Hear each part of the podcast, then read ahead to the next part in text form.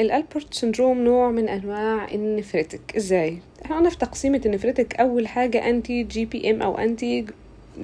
يعني anti glomerular basement membrane فهم ثلاث حاجات. إما معاها lung hemorrhage أو مش معاها lung hemorrhage اللي معاه lung hemorrhage اللي هو ال Goodpasture واتكلمنا عنه. ال Goodpasture disease والنوع والنوعين التانيين بقى هنتكلم عنهم اللي هم نوع inherited اللي هو X-linked inherited زي ال Alport syndrome والنوع الثاني اللي هو thin basement membrane ده برضه inherited طيب نبدأ بال Alport syndrome ال Alport syndrome نوع من أنواع ال nephritic هو inherited it's X-linked dominant pattern بيحصل defect في الجين اللي بي encode type 4 collagen resulting in abnormal glomerular basement membrane.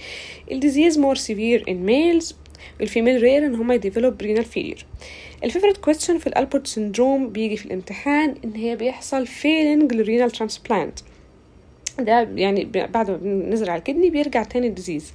ساعات كمان بيحصل نتيجة إن في anti GBM يعني ال Alport بينقلب من إن هو inherited disease إلى إنه يتحول إلى Goodpasture syndrome like picture طيب ال Alport syndrome بيجي في الأطفال وبيجي بإيه بقى؟ بيجي بميكروسكوبيك هيماتوريا والميكروسكوبيك هيماتوريا بتبروجريس لرينال فيلير وده منطقي وماشي مع ال nephritic كمان بيجي bilateral sensorineural deafness لأن ال basement membrane اللي هو sorry لأن ال collagen type 4 موجود في ال ear. وال collagen type 4 موجود في ال lens فبيجي ب lenticonus وهي protrusion of ال lens surface في ال anterior chamber وبيجي ب retinitis pigmentosa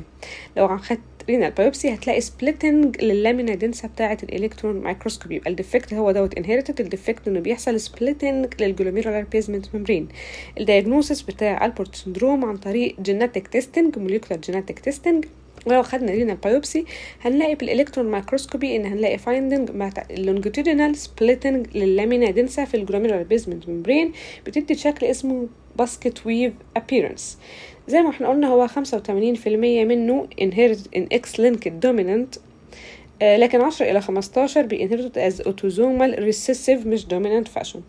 90% للأسف من حالات ال Alport syndrome بيحصل لهم renal failure عند age of 40 90% ولذلك بنلجأ إلى renal transplant ولذلك بعد renal transplant بيحصل failing لأن ال disease بيرجع مرة أخرى وهو دوت الألبورت سندروم